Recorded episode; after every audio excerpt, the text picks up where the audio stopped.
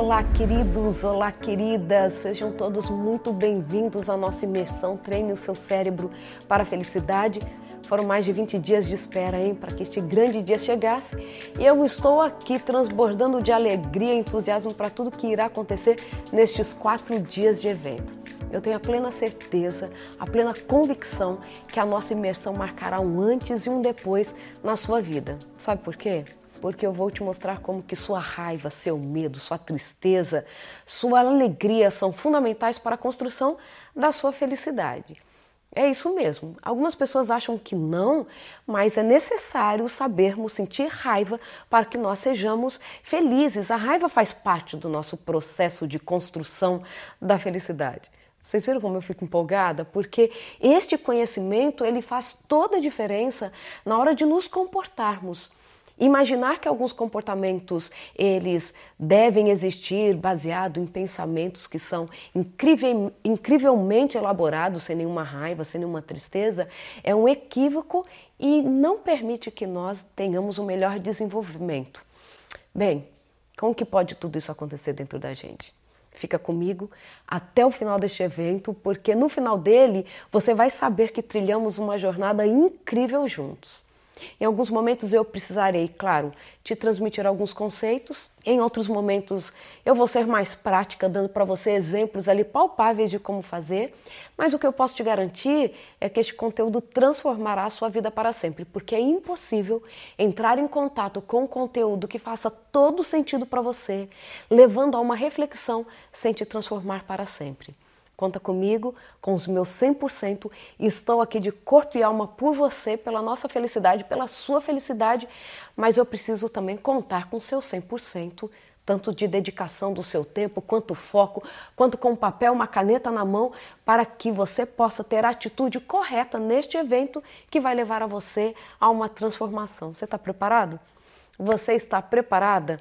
Deixe aqui os seus comentários. Eu estou preparado, eu estou preparada. Estou aqui, vou ficar aqui até o final pela minha felicidade. Olha, enquanto você digita aí, quero te lembrar que esta é uma preparação para o nosso curso avançado Seja Feliz, a Neurociência da Felicidade. E ao longo da imersão vou te passando mais informações sobre ele e para quem participar até o final deste evento vai ter uma oportunidade única. Fique comigo, ok? Tudo pronto? Ó, já te deu um tempinho aí para pegar papel e caneta. Já pegou? Então vamos para a nossa aula, porque nesta aula você vai aprender algumas coisas incríveis que eu levei muitos anos para aprender, viu? Se eu tivesse esses conhecimentos quando eu comecei a ser terapeuta, ou quando eu comecei ali algumas relações mais afetivas, teriam me ajudado bastante. Não para você que é especialista, essa aula é para você. Tem algum paciente lá que você precisa de algumas dicas práticas para ele poder controlar a raiva? Essa aula é para você. E para você que está dentro de casa aí, ó, tentando lidar com seu filho, que faz uma birra, que quer alguma coisa naquele momento, o marido que quer alguma coisa para ontem. Não vou nem tocar no assunto de chefe, porque eu sei que às vezes você enfrenta essa dificuldade e aqui também tem dica para você lidar com o seu chefe, tá bom? Olha, os maiores especialistas do mundo em análise comportamental alertam que o mais importante no nosso dia a dia não é o quanto se sabe, mas sim como se relacionar melhor consigo mesmo e, consequentemente, com as pessoas que convivem conosco. Vou te trazer uma informação muito importante que de uma pesquisa feita pelo professor Lourenço, especialista em gestão, em gestão de empresas, em, em lidar com pessoas, em empreendedorismo. E a pesquisa dele mostrou que 85% das pessoas que têm os cargos de CEOs, ou que são gestores de equipes, são demitidos, vou usar bem uma linguagem que você conhece, tá? Ou perdem a sua função por conta de não saberem se relacionar com os outros. Apenas aproximadamente 15% é demitida por falhas técnicas. E aí, o que, que você acha? Que essa ideia de conversarmos sobre emoção faz diferença na sua vida ou não faz? Você saber lidar com as emoções é importante ou não é? Se pessoas que quanto as capacidades técnicas que nós chamamos de hard skills são maravilhosas ao ponto de serem CEOs super capacitadas, serem gestores de equipes e aproximadamente 85% revelado nessa pesquisa é demitida por conta de falhas no relacionamento, você precisa entender como lidar com a sua raiva, medo, tristeza, alegria, para poder estar adaptado. Se isso tem impacto lá na nossa, no nosso trabalho, na nossa função profissional, imagine então para a sua vida relacional dentro da família, com os amigos. O mercado de trabalho ele encontra-se cada vez mais concorrido e a qualidade dos candidatos está cada vez mais similar no aspecto técnico. As pessoas com graduação, é um MBA, uma, um mestrado, dependendo da área e a necessidade, mas mesmo tendo uma capacidade técnica similar, as pessoas estão muito parecidas quanto às suas formações acadêmicas, quanto à experiência é, em algumas empresas, mas mesmo tendo essa capacidade tão parecida, parece que a gente nivela o mercado, a comunidade científica ela tem mantido seus olhos cada vez mais fixos nos estudos das emoções, porque é no campo das emoções que vamos encontrar o diferencial entre as pessoas. Quando você recebe um paciente, por exemplo, você que é psicólogo, o que, que nós percebemos? Que a maioria vem para nós com uma demanda emocional e muitas vezes são questões do dia a dia, ali como lidar com o filho, com o namorado, com o chefe, com a mãe, com o pai, e tem essas dificuldades no relacionamento. Então, por isso que cada vez mais, como nunca, é necessário possuir o controle das emoções para que em determinado momento, quando nós formos desafiados, tenhamos a capacidade de lidar com as nossas emoções gerenciar as emoções, talvez diferente do que você já tenha aprendido sobre o gerenciamento de emoções, mas é necessário termos a capacidade de reconhecer estas emoções e termos ferramentas para lidar com elas. Então, tanto na nossa aula de hoje quanto nas nossas próximas aulas, você vai ter ferramentas para poder lidar com cada emoção para que você possa ter o comportamento mais adequado. Quando eu falo que é muito importante entender as nossas emoções para ter comportamentos adequados, disse de forma muito simplificada para você entender porque é assim que a gente escuta mesmo no dia a dia. Mas existe um espaço ou algo que acontece, um evento entre emoção e comportamento, e é sobre este lugar esta forma ou este componente, vou colocar assim, que nós vamos atuar, ok? Emoção, a partir de um olhar neurocientífico, é como o meu organismo reage imediatamente a um estímulo que se recebeu por meio dos sentidos: audição, tato, visão, paladar e olfato. Ok? Então, estas informações, quando chegam no nosso cérebro, provocam em nós uma resposta fisiológica imediata. Quando levamos um susto, o que acontece? Taquicardia, uma contração da pupila, nós ficamos ali talvez com a pressão arterial alterada. Então, isto é emoção. E o que dizemos é que sobre a emoção, querendo modificá-la, nós não deveríamos atuar. Porque é com a emoção que começamos a criar um repertório de experiências para que tenhamos cada vez mais comportamentos adequados. A nossa experiência vem da leitura da emoção. Mas é muito interessante que eu recebo essa informação do meio, o meu cérebro desencadeia uma resposta fisiológica em segundos, é uma resposta rápida, que vai levar ao componente sobre o qual nós vamos conversar: sentimento. Então, sentimento é a análise que eu faço sobre emoção. Levei um susto. Percebo então que foi um amigo que chegou por trás de mim, gritando, querendo me assustar mesmo, em meio à brincadeira. Eu assustei, que foi emoção. Mas quando eu penso sobre o que aconteceu, eu reconheço a voz do meu amigo. Eu sei que ele gosta de brincar assim, porque ele já brincou assim comigo antes e eu já assustei. Olha como é legal o repertório emocional. Mas a partir de então, eu vou emitir um comportamento que espero que você vire, brinque com seu amigo e fale assim: Você conseguiu me assustar de novo, não faz isso de novo, não, porque eu falto morrer do coração. Aí você dá um abraço no seu amigo, ok? Então, emoção, essa resposta imediata diante de um estímulo. Sentimento é a análise que eu faço, é o que eu penso sobre o evento e o comportamento é o que eu decido fazer com aquela emoção.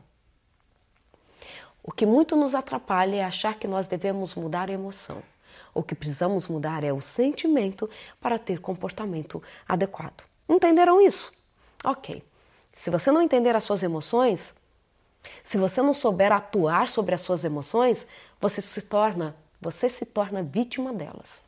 Algumas pessoas acreditam que possuir o domínio das emoções é deixar de sentir aquelas que parecem ser prejudiciais, deixar de sentir emoções como raiva, medo, qualquer emoção que traga sentimentos desagradáveis e possíveis descontroles. Mas ter domínio das emoções é bem diferente disso. É algo muito maior do que gostar ou não gostar, ou até mesmo maior que buscar meios para impedir a existência de tais emoções. Aqui eu quero trazer mais clareza ainda, vou abrir o parágrafo para falar para você sobre isso. Você não precisa gostar ou não gostar de uma emoção. Você precisa reconhecer a emoção e atuar sobre ela. Porque nós não gostamos de sentir raiva. Porque a raiva, e nós vamos conversar daqui a pouquinho sobre raiva, porque o nosso, o nosso objetivo hoje principal nessa aula é falar sobre raiva, viu? E dar para você aí estratégias para lidar com a raiva. Exercícios práticos mesmo, então fica com a gente até o final. A gente não gosta de sentir raiva, porque tem aspectos muito destrutivos. Mas a gente não tem que gostar ou desgostar da raiva. Posso falar assim com você? Você tem que saber atuar sobre a raiva, porque faz parte do nosso repertório essencial para a nossa sobrevivência, para lidar com as pessoas e é essencial para a maturidade. A minha irmã gosta de brincar que tem gente que envelhece e não amadurece. Conhece alguém assim? Ai, não fica pensando em ninguém não, tá? Não vamos relembrar de parente, de chefe, de ninguém, tá bom? Porque o exercício é mais para a sua vida. A atitude é sua de mudar. E a partir da nossa mudança de comportamento, nós podemos influenciar quem está ao nosso redor. Você sabe disso. Se você está ali e você surpreende positivamente com o seu comportamento, você pode trazer algum resultado. Vocês me permitem um, um exemplo pessoal? Eu gosto de falar de mim não porque eu tenho os melhores exemplos, eu sou a especialista e que faz tudo certinho, não. Estamos todos na caminhada, tá? Talvez algumas técnicas eu já utilize há mais tempo e por conta disso, em mim, algumas características, algumas características em mim já estejam talvez melhores, outras ainda precisando trabalhar, mas a gente vai sim amadurecendo. Por isso que a gente tem que escutar, anotar se necessário e começar a colocar em prática, ok? Prefiro falar de mim do que das pessoas, de pacientes, óbvio, né? Por isso que eu gosto de trazer esses exemplos. Uma vez uma moça me escreveu no WhatsApp, eu a conhecia, e ela já há algum tempo eu a ajudava em algumas questões emocionais, mas eu estava extremamente corrida. E ela me mandou umas duas mensagens que eu não respondi. E ela me escreveu uma mensagem que até me surpreendeu da forma agressiva que ela me tratou. Você já me deu mais atenção, você não, mais tem, não tem mais tempo para mim. Eu achava que eu podia contar com você, com tudo que eu precisasse. E ela foi extremamente agressiva comigo, extremamente agressiva. Eu respirei e falei assim: preciso colocar em prática aquilo que eu já tenho feito e que eu tanto falo para as pessoas que é possível conseguir. Respirei e escrevi para ela exatamente assim, a ideia, tá? Oi, querida. Eu imagino quanto você deve estar chateada comigo mesmo. Porque quando precisamos de alguém, nós queremos que elas nos respondam imediatamente. Porque a nossa demanda, o que a gente traz, nós queremos uma resposta rápida. E eu sei dos desafios que você enfrenta. Me perdoa pela ausência. Ali eu sei que eu já desmontei a mocinha. E aí depois eu continuei mesmo falando quanto que a minha vida estava corrida. Eu lembro que na época eu tinha ficado muito doente, então eu não estava conseguindo dar conta mesmo. E aí eu expliquei para ela e respondi o que ela estava me perguntando. Ela me mandou uma resposta imediata assim: "Me perdoe a grosseria". Você não merecia ter sido tratada assim. Eu, por algum momento, esqueci do quanto você me ajudou e, mesmo eu sendo tão agressiva, você me tratou com tanta bondade. É por isso que eu falo que a atitude é nossa. É por isso que eu falo que esta jornada é para você que quer mudar a você. Nós não mudamos os outros porque queremos dar a elas ferramentas para que elas sejam melhores, não. Começa por nós. E as pessoas vão mudar a partir da inspiração. Eu gosto muito dessa ideia.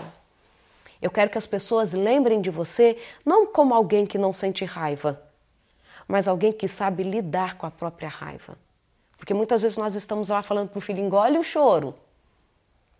E a gente não consegue engolir palavras. Olha, até cheguei para ficar perto de vocês.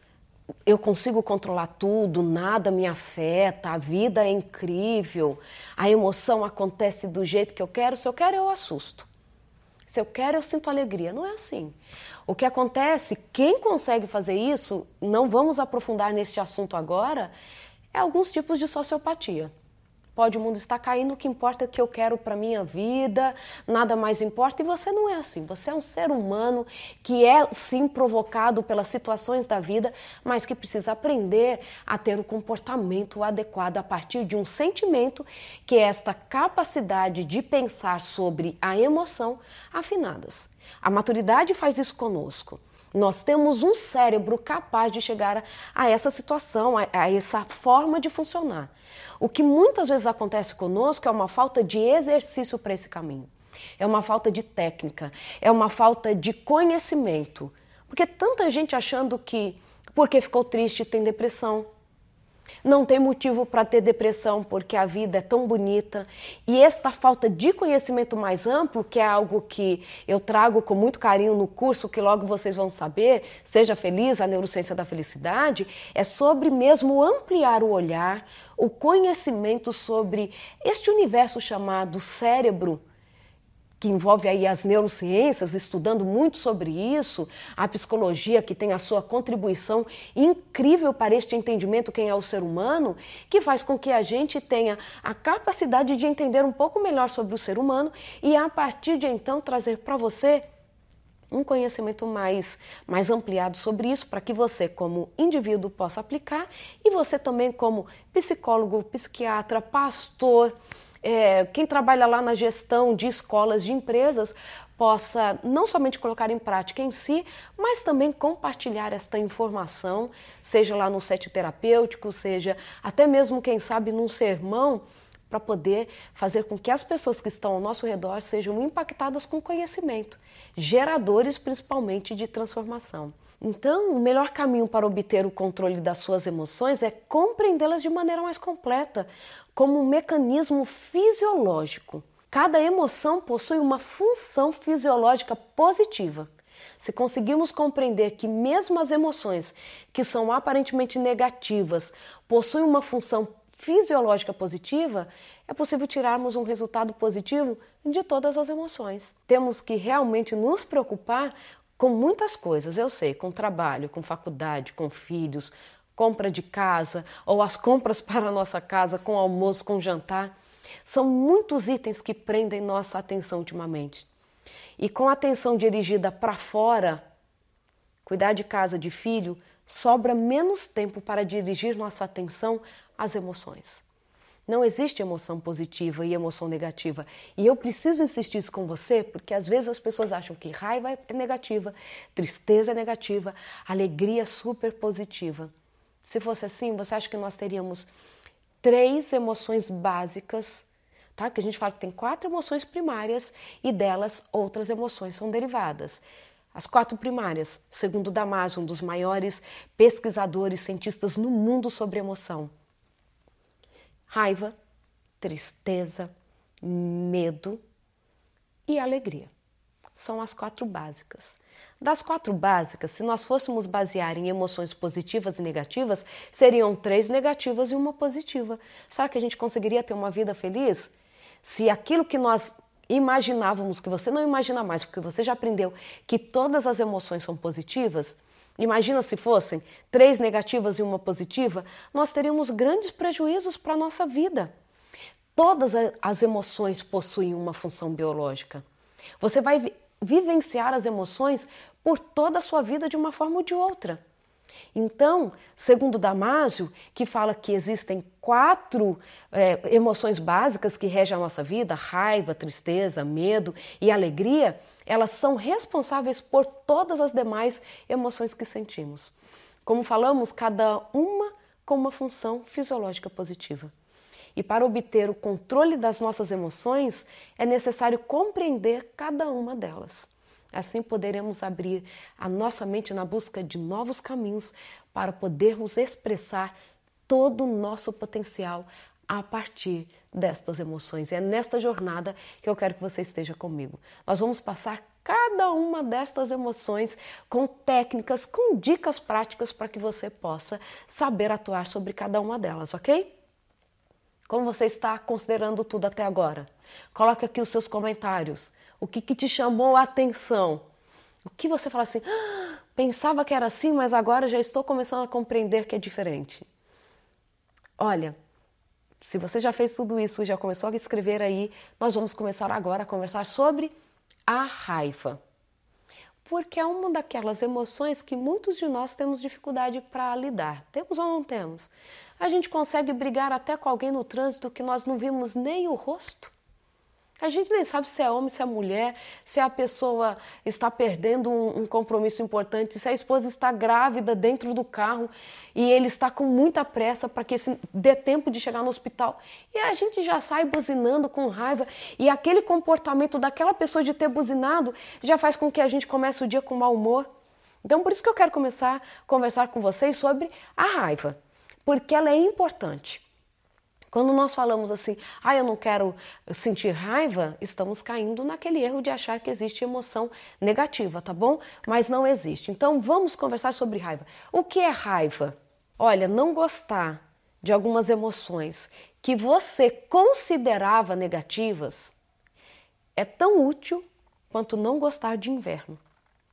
O inverno pra, virá para você, querendo ou não, você estando preparado ou não o inverno vai chegar, assim como as emoções.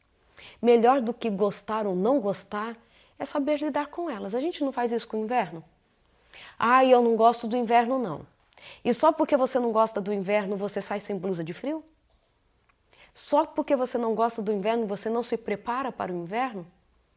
Para entender a raiva, precisamos pensar sobre o que ela realmente faz conosco do ponto psicológico do ponto de vista psicológico, do ponto de vista fisiológico, como ela nos faz agir e pensar, ou para ser exato, como ela faz a gente não pensar. E quando nós olhamos pensando no exemplo lá do inverno, você não gosta do inverno. E aí você pensa assim: por que, eu não gosto do inverno? Ai, porque eu passo muito frio. O que você vai precisar fazer então? Comprar roupas mais adequadas Talvez ter uma, uma forma de aquecer o seu quarto na hora de dormir, comprar um cobertor a mais.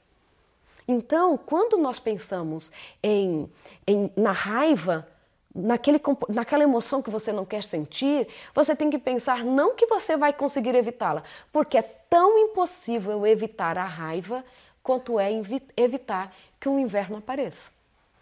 É impossível. E é por isso que o professor Ryan Martin que é coordenador do programa de psicologia da Universidade de Wisconsin, nos Estados Unidos, que também é pesquisador da raiva, ele apresenta um podcast super interessante com o tema, em tradução livre, Toda a Fúria.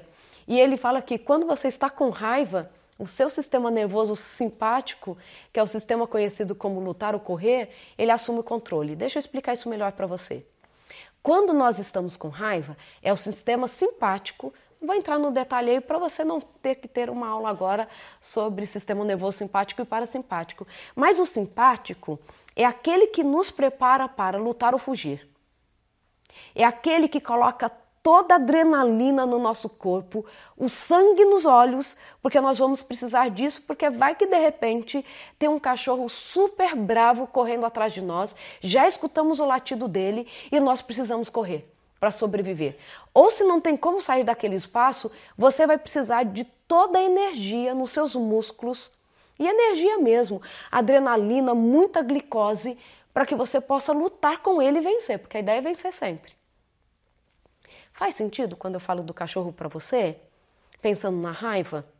É exatamente o mesmo evento fisiológico que acontece no seu organismo quando você está diante de um perigo iminente e da raiva. Vai liberar adrenalina absurdamente. Vai liberar, vai fazer com que a circulação sanguínea aumente muito. Não tem como você falar assim, ah, então eu tenho que controlar a raiva. Não tem como, é fisiológico. Então, quando seus ritmos de batimento cardíacos aumenta, sua respiração fica mais pesada, você começa a suar e seu sistema digestivo fica até mais devagar. Você consegue controlar como seu sistema digestivo vai funcionar quando você está com raiva? Você nem tinha percepção disso. E a gente não tem essa percepção quando a emoção chega. Esta reação fisiológica do corpo tem como objetivo criar energia para que você possa responder a uma, a uma ameaça. E às vezes essa ameaça ela pode ser real ou imaginada, tá? Às vezes só de você pensar numa situação você já fica com raiva. Claro que o cérebro faz toda a sua parte nisso. Quando sabemos que as pessoas estão vivendo sentimentos intensos, seus pensamentos tendem a ser um pouco mais compartimentados. Se você vive uma situação que é muito intensa, as pessoas ficam mais focadas na sobrevivência, então elas vão perseguir mais a vingança. Porque pensa que quando o cachorro vem correndo, você quer sobreviver. A raiva também desperta em você a, o instinto da sobrevivência. A raiva é uma emoção intensa e possui uma característica destrutiva, sim, não confunda. A raiva, ela tem que ver com sobrevivência. E no momento da sobrevivência, você pensa que se eu não sobreviver, eu posso morrer. Olha que interessante. Quando lá no, no, trabalho alguém nos provoca raiva, você muitas vezes tem ah, o comportamento de vingança, porque parece que você tem que destruir o outro para sobreviver. Pode aparecer isso em, diversas, em diversos graus de intensidade, né? Desde uma leve irritação até explosões que podem causar danos maiores. Em momentos de raiva, as pessoas falam sem pensar e normalmente direcionam essa raiva para cima de uma pessoa ou de outra. De modo geral, essa emoção é muito mal utilizada. Geralmente ela é direcionada para a pessoa amada ou para aquelas pessoas que estão mais próximas, família e amigo você já direcionou né, a sua raiva para alguém que você ama. Você já fez algumas pessoas sofrerem com a sua explosão, já fez ou não fez? E muitas vezes nem foi aquela pessoa quem provocou em você a raiva. Dizemos palavras de raiva para as pessoas mais próximas, pessoas que mais amamos, que não diríamos talvez para um estranho na rua. Um livro muito interessante, e ele é inglês, então vou fazer uma tradução para vocês por que explodimos entendendo os circuitos da raiva em seu cérebro? Fields ele esmiuçou todas as causas que nos levam a explodir e agrupou-as em nove sessões. Agora eu quero que você anota as sessões que fazem a gente explodir, fazem a gente ter uma raiva. A raiva é normal nestas circunstâncias, ok? A gente tem que atuar sobre o pensamento né, que é o sentimento, para podermos ter um comportamento mais assertivo. Começa a anotar aí. Integridade física. O que mexer com a nossa integridade física faz a gente ter raiva. O insulto. Alguma coisa que relacione com família. O ambiente. O sexo. Ordem social, quando alguma coisa não está acontecendo como a gente quer em nível social. Quando envolve dinheiro, Pensa ser enganado por alguém comercialmente. Quando mexe com o nosso grupo, que a gente pode chamar de tribo, ah, falou mal da minha igreja, dos meus colegas, a gente não gosta. Ou quando algum evento nos impede de fazer alguma coisa que a gente quer. E esta última, do impedimento, está muito relacionada a tudo que nos tolhe, tá? Pode ser fisicamente não poder sair ou psicologicamente quando eu quero fazer alguma coisa e não me, não me deixam fazer. E causa a sensação de encarceramento mesmo. Sempre que nos sentimos ameaçados em qualquer um desses setores, é como se algo essencial para as nossas vidas estivesse em risco. E o nosso cérebro se prepara para a briga como meio de defesa. Fez mais sentido para você agora a raiva? A raiva é preparar para a briga como meio de defesa. Então a gente não podia perder a oportunidade de prestarmos atenção naquilo que está provocando raiva. O grande problema é quando colocamos isso no lugar errado. Eu lembro que quando eu comecei a faculdade, o primeiro livro que eu li de psicologia mesmo foi um livro que se chama Vitimização, a Síndrome do Pequeno Poder. Um livro super importante sobre violência, escrito por duas professoras do curso de psicologia da USP. E é muito interessante porque neste livro elas falam que ah, existem muitas famílias sendo vítimas da Síndrome do Pequeno Poder. E vou dar um exemplo super simples que elas mesmas citam no livro. Um, um pai ou uma mãe que lá no seu trabalho é tolhido, tá? Não tem uma liberdade de pensamento, ou mesmo são maltratados pelo seu superior, pelo seu líder, pelo seu gestor, e lá ele não pode falar nada. Ele tem que engolir. Mas quando chega em casa, maltrata a esposa, maltrata o filho. E isto elas definem no livro como a síndrome do pequeno poder. Aquilo que eu não posso fazer porque o meu superior não permite, eu chego em casa e coloco aquela autoridade, desconto mesmo, vou usar a palavra que você conhece, coloco ali toda a raiva, o que eu pensei sobre o que fizeram comigo, num comportamento adequado que é sobre a minha família. E faço essa família sofrer. Posso fazer uma pergunta para o seu coração? Você já usou da síndrome do pequeno poder? E você às vezes não sabe lidar com ela? Você não sabe controlar o seu impulso? E depois você fala assim: ai, desculpa, amor, não era com você que eu estava com raiva, não, mas hoje no trabalho foi tão difícil. Eu vou te dar daqui a pouco algumas dicas para você saber lidar com isso, porque depois nós ficamos mal. E sabe o que, que a gente ficou de fato mal? Neste momento, não foi com a raiva, foi como nos comportamos diante da raiva. Foi ou não foi? Não fica mais fácil agora para você pensar aí na separação, aí emoção, sentimento e comportamento? Acontece também em outros casos de pessoas treinar, das pessoas, por exemplo, eh, serem treinadas para não sentir raiva. E isso é impossível. Estou falando para você a partir de uma perspectiva neurocientífica, ok? A gente vê que a raiva, ela por ser caracterizada como destrutiva, as pessoas falam assim: você precisa guardar a raiva, guarda a raiva. Olha, existem estudos muito interessantes mostrando que você não deveria guardar a raiva desse jeito assim, olha, só respira.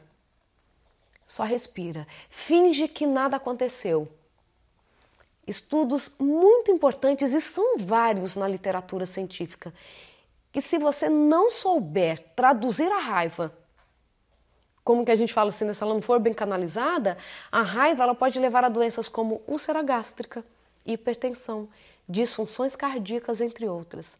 Mal dirigida, a raiva ela pode ainda se tornar intensa a ponto de fazer com que uma pessoa perca o limite de uma conduta razoável e tenha comportamentos dos quais possa vir a se arrepender.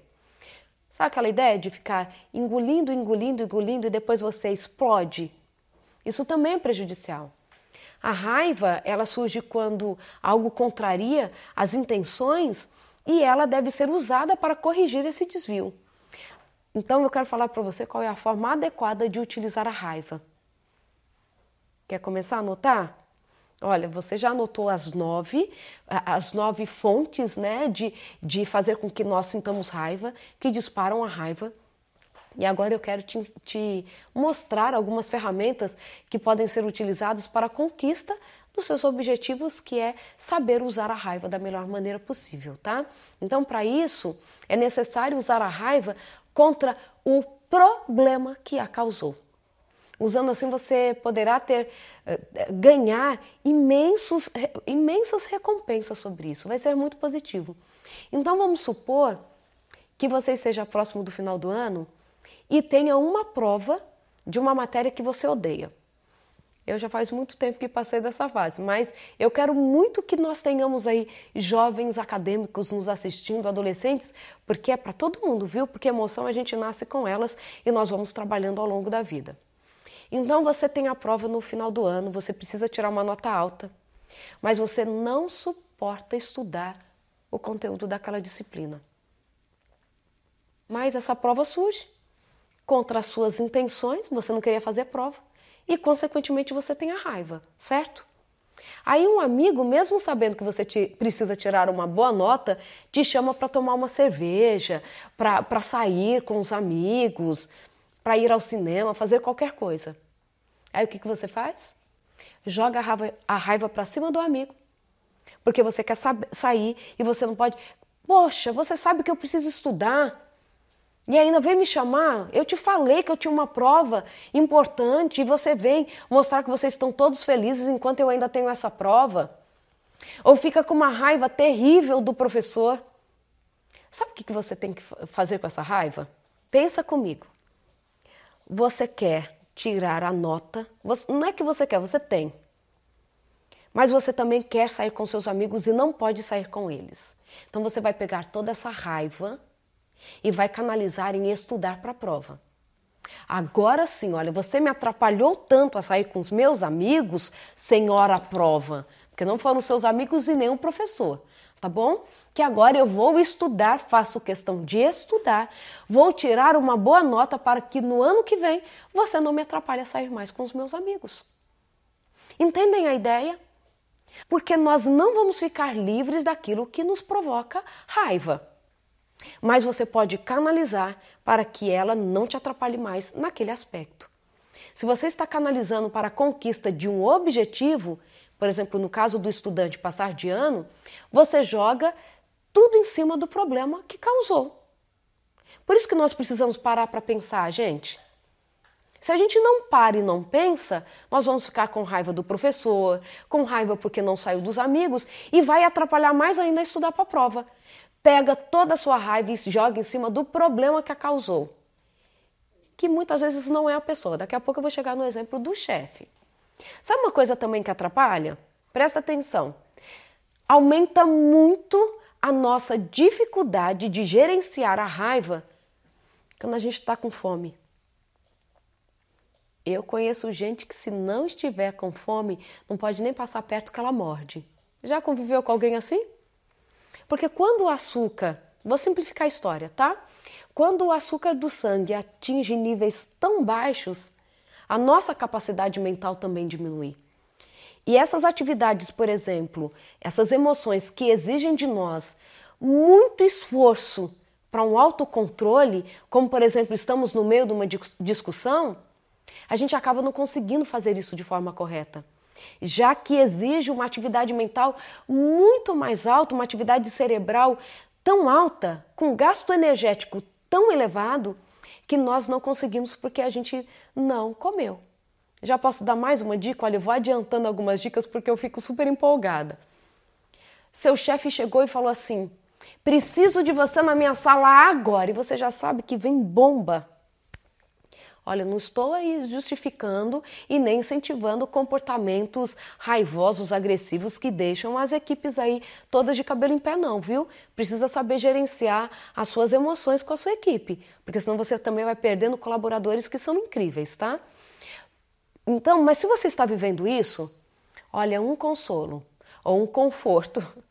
E se você comer alguma coisinha antes de ir para a sala, se você estiver com fome, vai te ajudar muito porque você já aumentou ali o nível de glicose, você conseguiu dar para o seu, seu cérebro energia, porque o nosso cérebro precisa de energia para funcionar. Nosso cérebro não funciona sem glicose, queridos.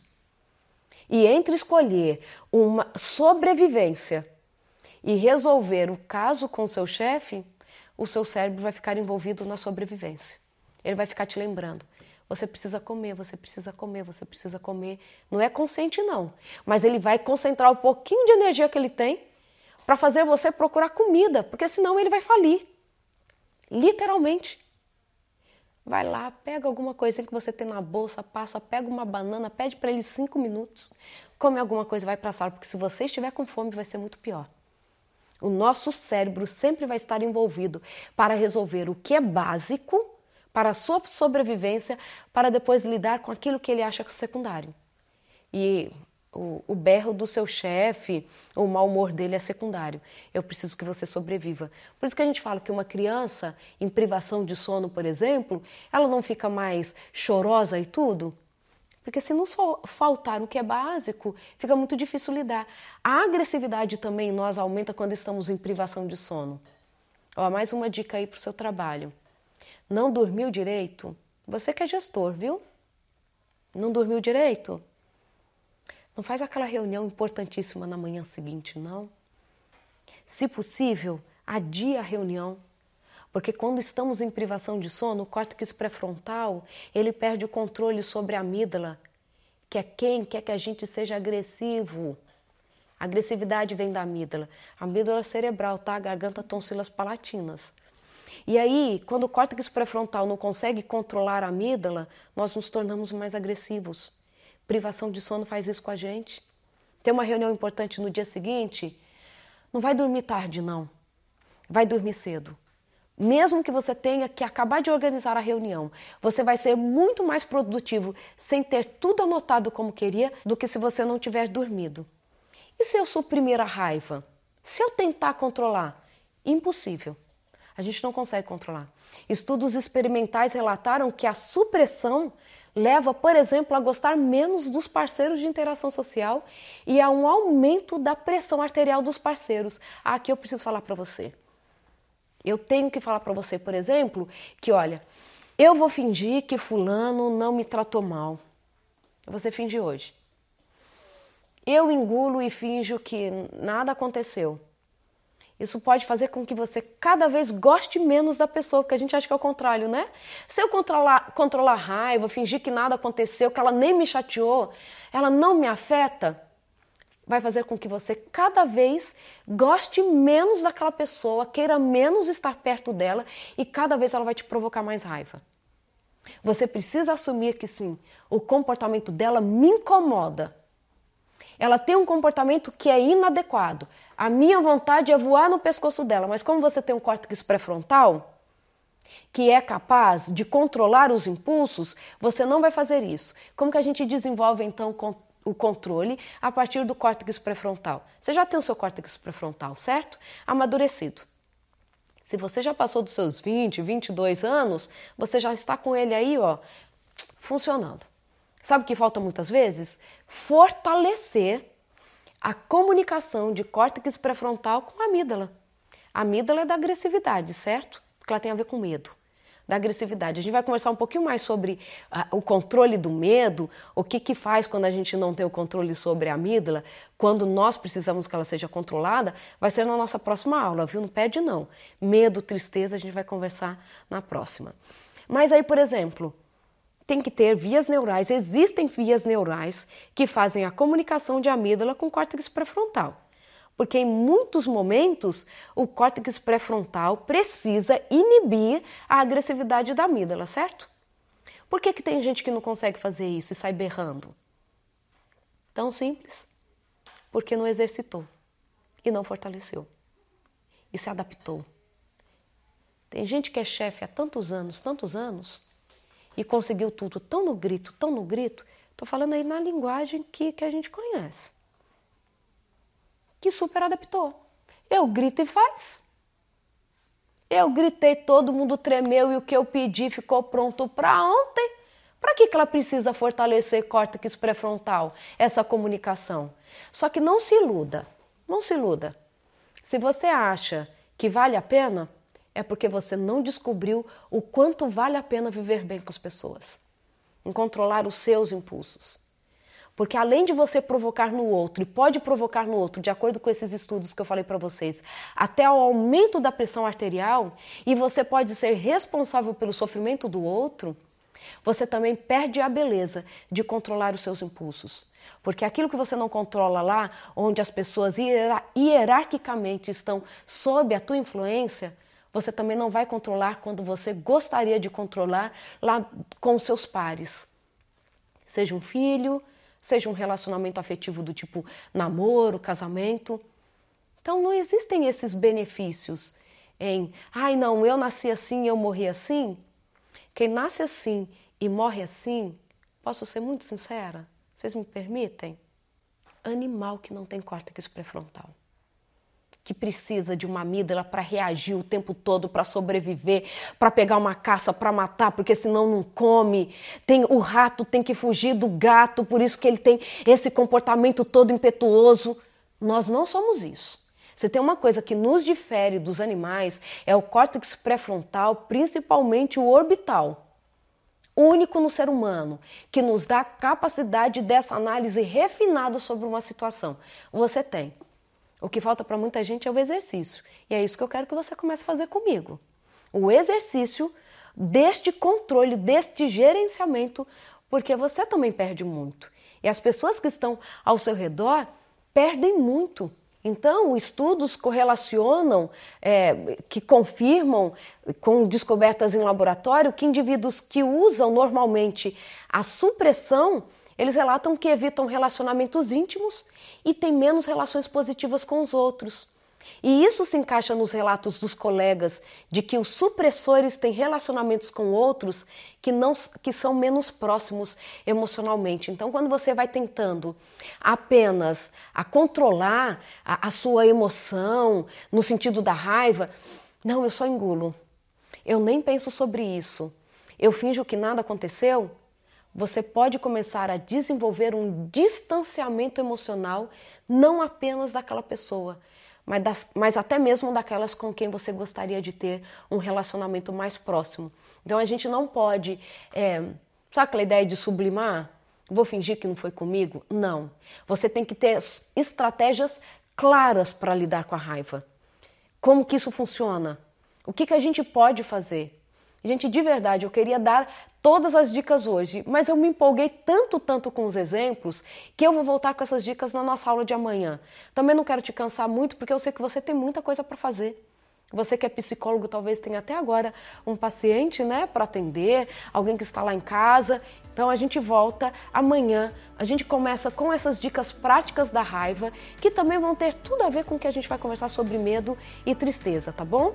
Posso ver vocês amanhã? Coloquem aqui nos comentários o que vocês acharam, o que vocês já vão colocar em prática, o que vocês entenderam sobre emoção.